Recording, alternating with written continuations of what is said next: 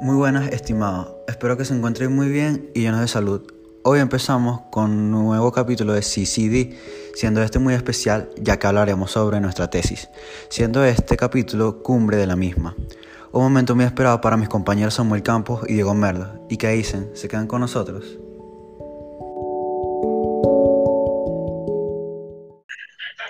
Buenas, estimados. Bienvenidos a un nuevo y último capítulo de CCD.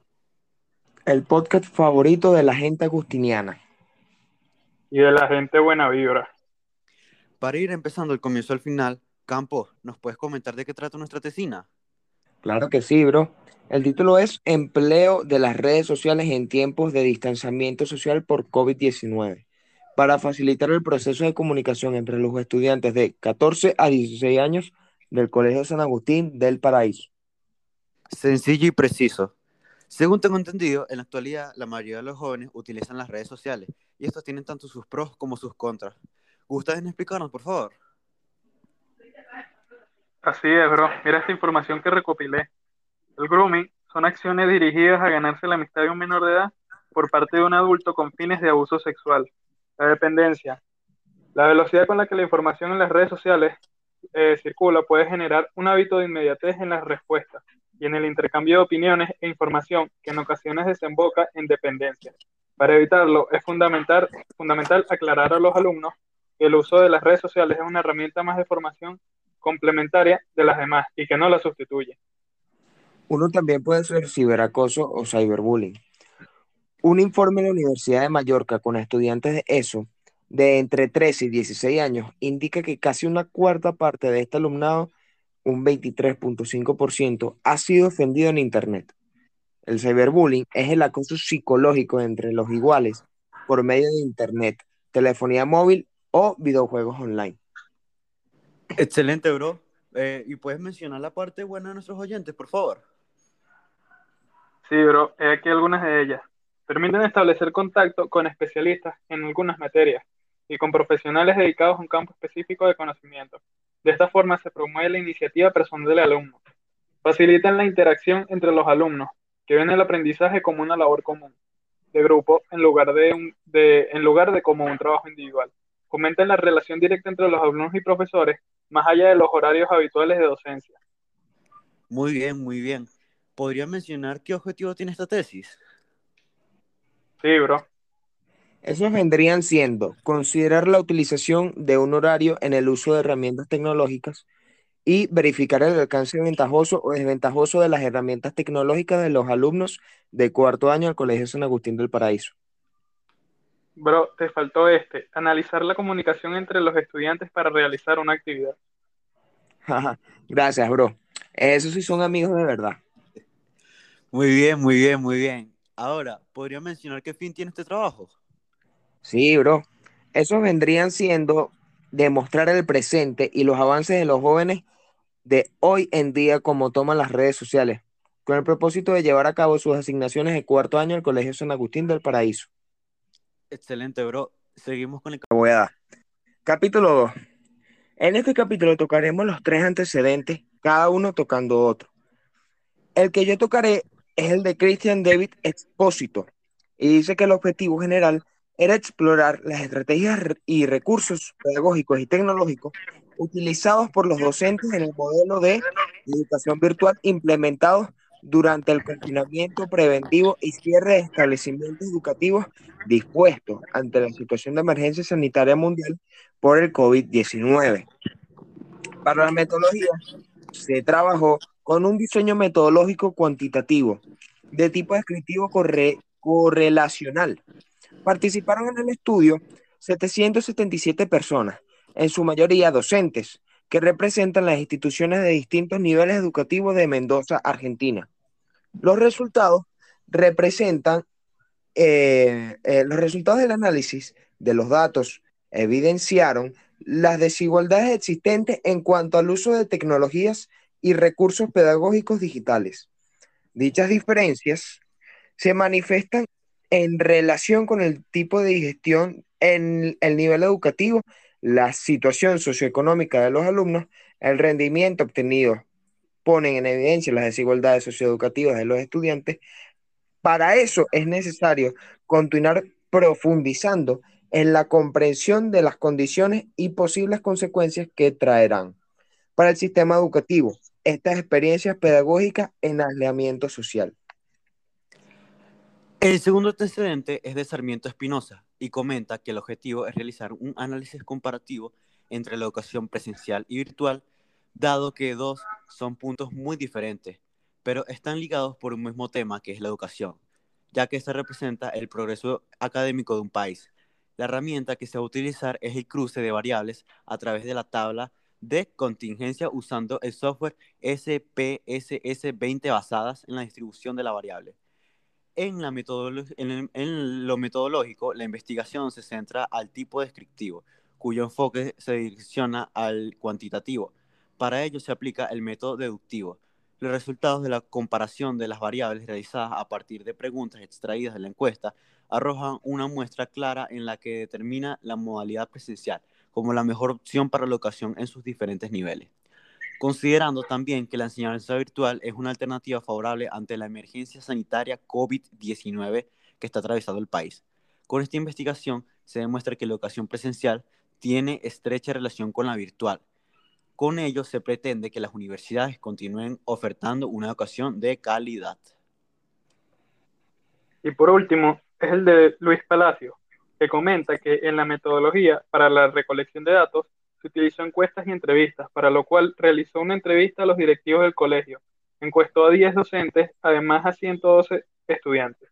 El resultado es que un gran porcentaje de los estudiantes presentan dificultad en el proceso educativo a distancia y reduce una mejora en el aprendizaje. El objetivo de la investigación propone analizar el impacto del aula virtual en el proceso de aprendizaje en los estudiantes del bachillerato general para el diseño del entorno virtual de aprendizaje basado en la plataforma Moodle.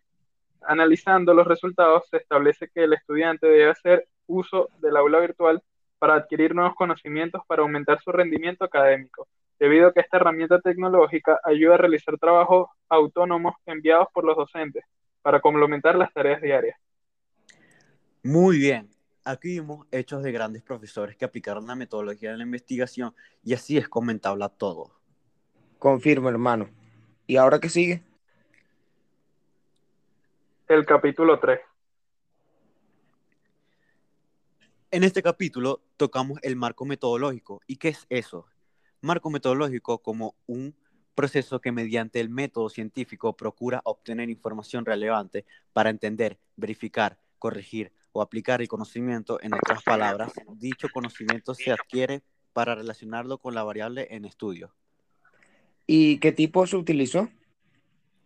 El modelo seleccionado para este proyecto fue el cuantitativo, porque las variables que se presentan en esta investigación son el proceso de comunicación y las redes sociales, que serán medidas con ayuda de los instrumentos, y el tipo escogido será de campo, ya que según Arias define, la investigación de campo es aquella que consiste en la recolección de datos directamente de los sujetos investigados o de la realidad donde ocurren los hechos sin manipular o controlar variables algunas, es decir, el investigador obtiene la información pero no altera las condiciones existentes. De esta manera, y tomándola en cuenta lo dicho anteriormente, se tomaron de los alumnos de cuarto año de la unidad educativa Colegio San Agustín de Paraíso la variable de la educación virtual para ser relacionada con su efectividad en ella. El nivel de la investigación es descriptiva. Según Sabino, la investigación de tipo descriptiva Trabaja sobre realidades de hecho y su característica fundamental es la de presentar una interpretación correcta. Para la investigación descriptiva, su preocupación primordial radica en descubrir algunas características fundamentales de conjuntos homogéneos de fenómenos, utilizando criterios sistemáticos que permitan poner de manifiesto su estructura o comportamiento. De esta forma se pueden obtener las notas que caractericen a la realidad estudiada. Si no me equivoco, para recopilar esta información se realizó un cuestionario a los alumnos de cuarto año, ¿no? Está en lo cierto, bro. Eso lo daríamos en el próximo capítulo, que vendría siendo el 4. Ok, para comenzar con ello, hicimos 10 preguntas con diferentes opciones. Aquí les comentaremos preguntas y resultados. La primera fue, ¿el proceso para comunicarte con tus compañeros se te ha complicado o ha mejorado con el confinamiento? En su mayoría contestaron complicado. La segunda vendría siendo, ¿presentas algún tipo de problema de conexión a la hora de comunicarte con tus compañeros? En su mayoría contestaron a veces. La tercera es, ¿mantienes contacto diario con tus compañeros para la realización de tareas, actividades, pruebas, etcétera? En su mayoría contestaron siempre. La cuarta es, ¿envías todas tus tareas sin ningún tipo de inconveniente? En su mayoría contestaron a veces. La quinta vendría siendo, ¿cuál red social sueles usar más para comunicarte con tus compañeros? En su mayoría contestaron la red social WhatsApp. La sexta es, ¿tienes acceso a las redes sociales? La gran mayoría contestó siempre. La séptima es, ¿cuánto tiempo le sueles dedicar a las redes sociales estrictamente para comunicarte con tus compañeros? La mayoría contestó de una a dos horas. La octava vendría siendo, ¿crees que las redes sociales han mejorado la comunicación con tus compañeros con respecto a la de antes del confinamiento? En su mayoría contestaron sí. La novena es, ¿crees que de alguna manera las redes sociales facilitan el proceso de comunicación con tus compañeros y profesores? Eh, un mayor porcentaje contestó que sí. Y por último, la décima es, ¿Crees que las redes sociales o plataformas virtuales han facilitado el proceso de educación a distancia? En su mayoría contestaron que sí. Considerando la hipótesis planteada al inicio de la tesis, podemos comprobar que las comunicaciones en Venezuela no son tan eficientes, donde cada estudiante tiene una manera diferente de conectarse a la red. Pero el, común, el denominador común de estos es que presentan problemas para ellos comprobando así que para muchos esta modalidad no ha sido fácil. Así es, hermano, es una batalla constante con el Internet. Como dato curioso, bro, el Internet de Venezuela tiene una media de 300 megas por día, siendo este uno de los más lentos del mundo. Increíble, y más para una era digital. Bueno, bueno, pasemos a un mejor tema que vendría siendo el último, el capítulo 5. En este tema tocamos las conclusiones y recomendaciones de esta era virtual, que a continuación nuestros compañeros dictarán. Gracias, mi estimado. Alguna de las conclusiones vendría siendo que al finalizar el trabajo se encontró que el 65,5% de las 90 mostraron una respuesta positiva ante la consideración de implementar un mecanismo tecnológico para facilitar el proceso de comunicación entre los adolescentes de 14 y 16 años del Colegio San Agustín del Paraíso para el año 2020-2021. Se concluyó que hay un buen empleo de las redes sociales en tiempos de distanciamiento social por el COVID-19. Otra es con respecto al alcance de las herramientas tecnológicas, en los estudiantes de cuarto año del Colegio San Agustín del Paraíso para el año 2020-2021 se demostró que es ventajosa, debido a que con estas herramientas los estudiantes tienen una respuesta rápida, además de poder ayudarse con distintos recursos tecnológicos. Bro, yo tengo una, y es que finalmente en lo que se refiere a la comunicación entre los estudiantes, se puede notar que es vigente y satisfactoria para el desarrollo de las actividades. Muy bien, y ahora, Campo, ¿les comentas recomendaciones a nuestros oyentes? Claro que sí, hermano. La primera, considerar la aplicación de las redes sociales para el desarrollo de distintas actividades curriculares.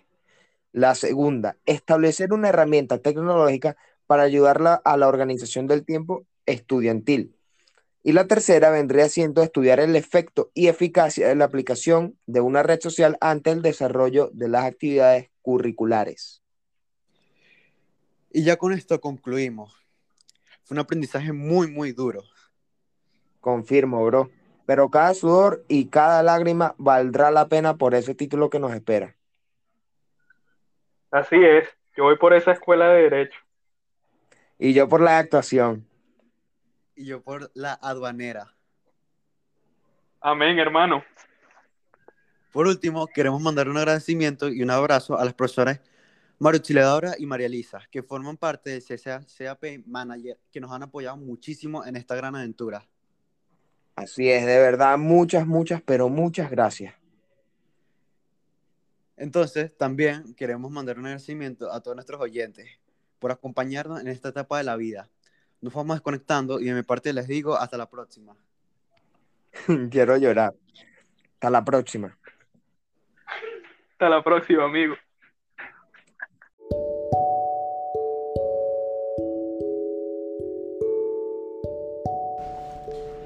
Como vimos en el capítulo de hoy de CCD, culminamos una etapa de nuestra vida, teniendo un crecimiento abismal en lo que es madurar. Todo lo que comienza tiene su final y esto ha quedado muy claro en este capítulo. Merlo Campos y yo estamos muy agradecidos con todos y queremos darle muchas gracias a todos en general. Y con esto les digo hasta la próxima.